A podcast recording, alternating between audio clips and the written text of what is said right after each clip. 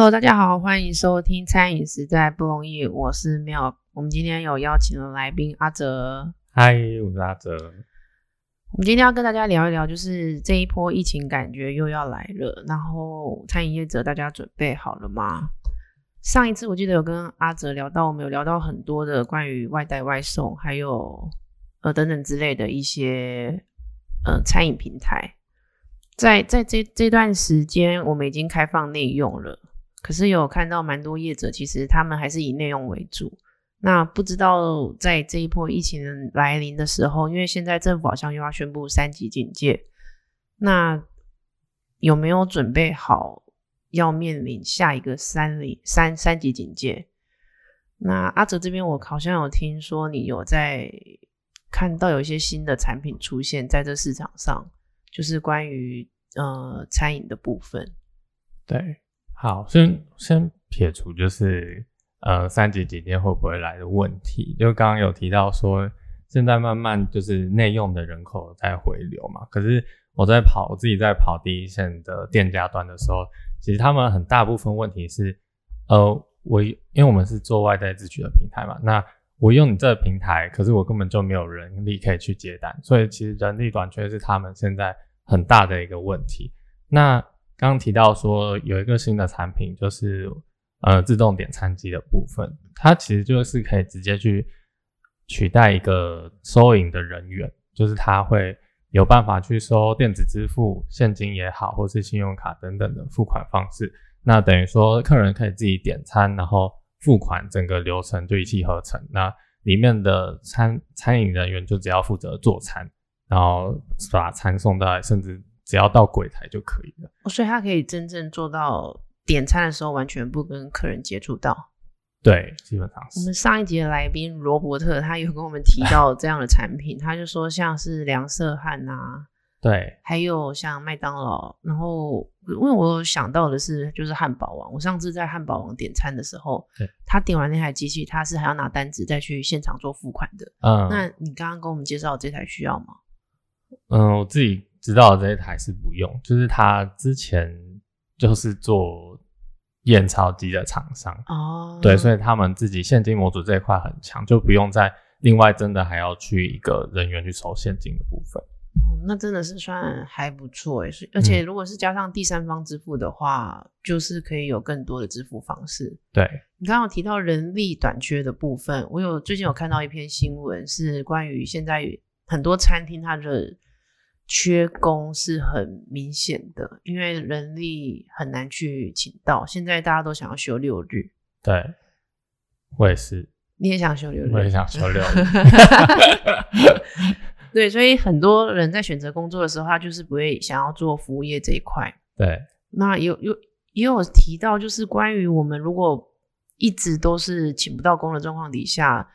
市面上也出现越来越多的产品，包括是自助点餐机啊，甚至是使用 A P P 软体去做外带的这一块。对，我们目前在餐厅的时候，就是这段期间，大概有接近有两个月、三个月，还是四个月了吗？三级警戒到现在解封的时间，解封应该是在暑假前后吧？所以有应该有大概四个月，四个月，对。之前就有一直跟店家说，其实我们要随时做好，就是后疫情时代来临，它可能的改变。那如果有一些店家，他在这四个月内有店有客人回流的话，他慢慢的去教导客人说，哦，其实我们有这样子的点餐方式，嗯，那客人也可以去使用看看，就是关于不一样的，如果不能内用的话，他还可以用什么样的方式可以吃到他喜欢的店家。对，我相信阿哲应该有自己很喜爱的店家吧？内用的部分有吗？就是他本来是内用，可是如果是因为疫情的时候，他就不能内用了。因为我知道新竹有一间像八二青瓷，你有听过吗？没有。哦，他真的很好吃诶，他在 他是卖什么的？三民路上啊，卖什么料？卖那个蔬食。然后他是很讲求，就是店内的环境。那我之前就有跟里里面的老板着重用餐气氛的那种，对他有着重，但是他的餐点真的很好吃。嗯，对我现在也帮他打一个小广告，如果有新竹的相亲朋友的话，嗯，就是他们也有因为因疫情时代，我自己就是这这阵子去用餐的时候，他都会店员都会一并在告诉我们说，哎，我们也有外带的餐盒哦。可是其实，在疫情之前，他们是没有这样的服务的，因为他们就是很希望客人可以到店内去吃他们的食物。那他们就是讲求一些五色啊，就是可能有蔬果啊什么什么之类的。但也因为疫情的改变，不管是内用来吃饭的客人也好，还是外带的客人，甚至是还有外送，只要是你有来到店里，他都会再跟你多说一句：下一次你想吃也可以带回家吃哦。就是我们有外带，我们已经有开放了。我就认为他们很棒，就是他们在这四个月内也慢慢的在教导像我这种去第一次，可是哦我还会想要再去吃，可是有可能我不知道它有外带的这个功能。那他就请我加了他们的官方的 line，我觉得哇，很棒哎！就是我我身为客人，我也是需要被教学的，嗯，对。那所以如果餐饮业者在这一波疫情的时候，我们准备好了吗？我相信上一次你来也跟我们提到很多市面上拥有的一些软体，它都可以去取代。如果我们在疫情的时候，我们可能会面临到的问题，嗯，可以让我们更往前的一步，先去。预知到如果疫情再来临的时候，我们可以怎么样去面对？嗯，就就是基本的人力的部分啊，就是很多现在系统软体都可以去让客人自己去点餐嘛。那除了点餐这一块，我们可以在餐饮的内用跟外带服务，在硬体设备上面有什么新的进展？是现在餐饮业遇到的一个问题跟困境嘛？对，然后。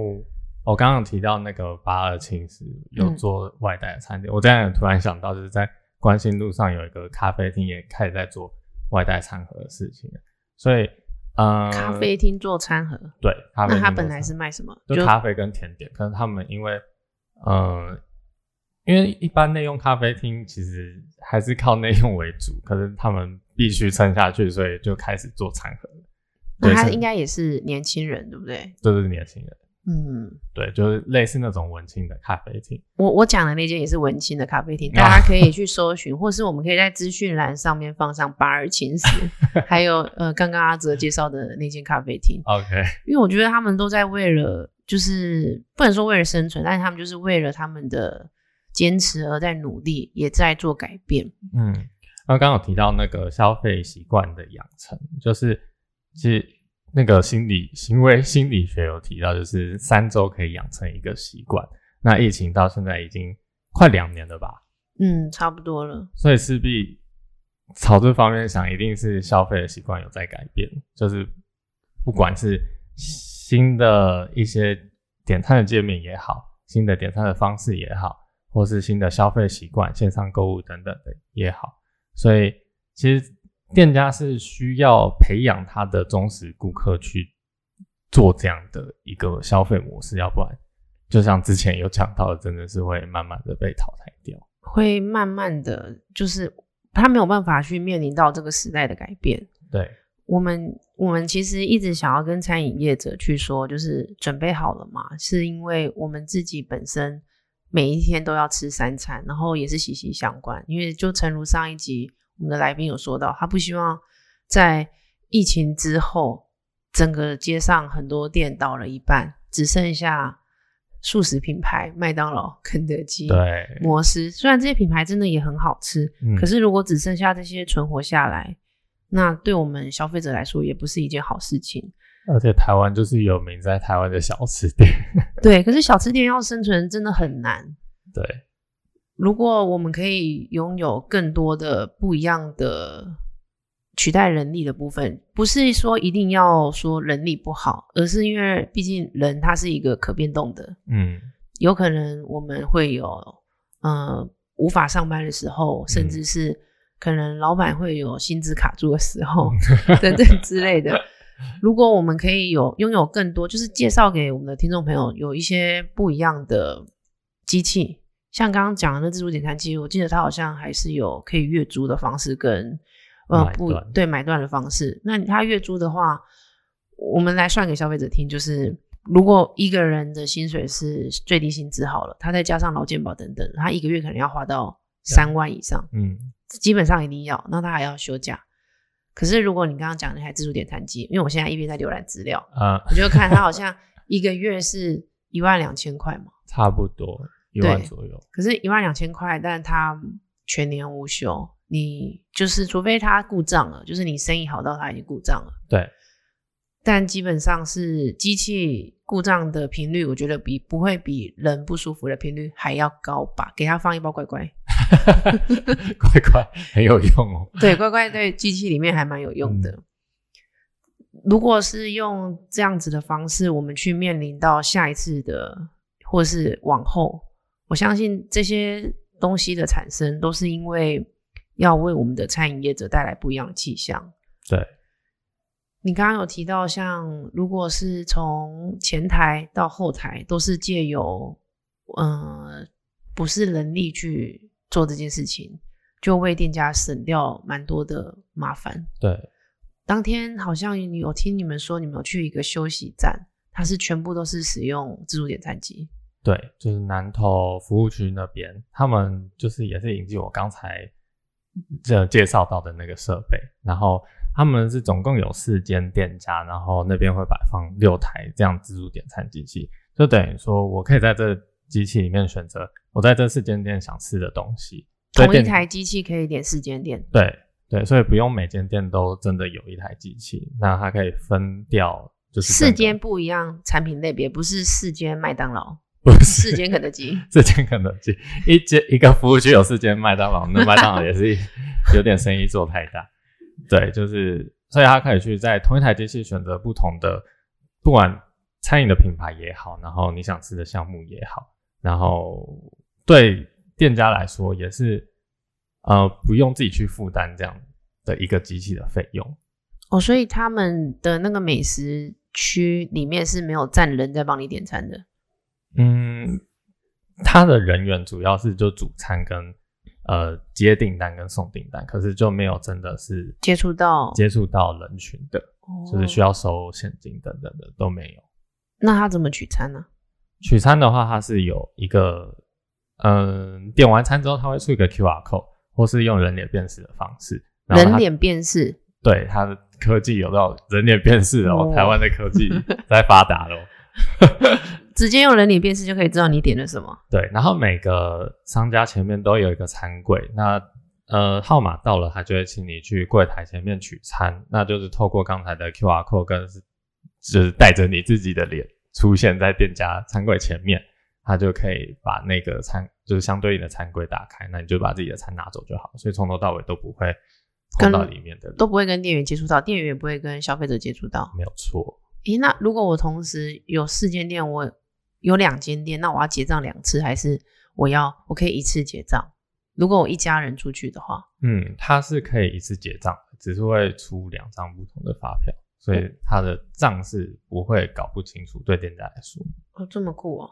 对所以你们公司最近就是有在研究这一块的市场对我们公司，啊，这样就完全取代了人力耶，人就只要去煮东西。那你们下次会不会还把煮东西这一块也取代掉了？这要看我们主管有没有这个打算。因为韩国那边好像有，就是那种店家，就是全自动的，就是包括煮饭到出餐到收银，全部都是机器的。对，从来都没有人出现在店里面。从煮那种店开始吗？对，它就是一个透明的玻璃窗，然后里面全部都是机器手臂在动，然后人就是站在它的格子内排队，就这样。哦，蛮酷的耶。对，看看我们主管啊，有没有要做这个？不过，不过有没有一些人，就是你在跑业务的时候，他会跟你论战说，那人怎么办啊？他可能你的朋友就是服务业，就是那结账怎么办？我们不就没工作了？你你你本身是怎么看待这件事情？你说在我跑业务的时候，因为我大部分对的是店家，所以他只会跟我抱怨人力不足的问题，不会跟我抱怨所以人力不足是真的很严重吗？是真的很严重。对，哦原来不会，因为因为服务业就像你刚刚讲的，很长很累啊，然后薪资其实也不嗯薪资它会到不会跳太高，太高，所以现在做的预，现在人做的意愿也不会很高，所以这种重复性的工作可以机器取代的话，也是好的啦。不过我相信也可以透过这次的分享，我们可以了解到，我们就是将来的，呃，想要找工作的人，可以去选择一个我们可以不要被机器给取代的，因为现在 AI 越来越厉害。你刚刚提到人脸辨识的部分，没错，对，它连取餐可以人脸辨识，甚至是直接扫 QR code。那是不是我们在找这些工作的时候，我们可以先去思考一下，就是。嗯，我们要选择哪一些不可被取代的？嗯，那在这一次疫情来临的时候，我们就是也谢谢阿哲跟我们分享了有这样子的内容，因为上一集也有提到，就是关于自助点餐机的部分，那我们也进更进一步的去了解到它拥有什么样的功能。嗯，那希望大家可以在收听的时候，餐饮业者的朋友们也可以准备好。就是真正要准备好，就是酒精多备一点啦，还有外带的餐盒真的要先多备。酒精是生意不好就可以喝的那种酒精？不是不是不是，是那个 消毒酒精。对，而且之前疫情来的时候，他们那些外带餐盒全部都大缺货。啊，对，就是大家要准备好，面临就是挑下一次的挑战就是要来了，真的要来了。对，然后注意了，各位。今天谢谢大家收听，餐饮实在不容易，然后也谢谢阿哲，不会。那喜欢我们的朋友可以追踪跟订阅我们，今天就到这边啦，拜拜，拜拜。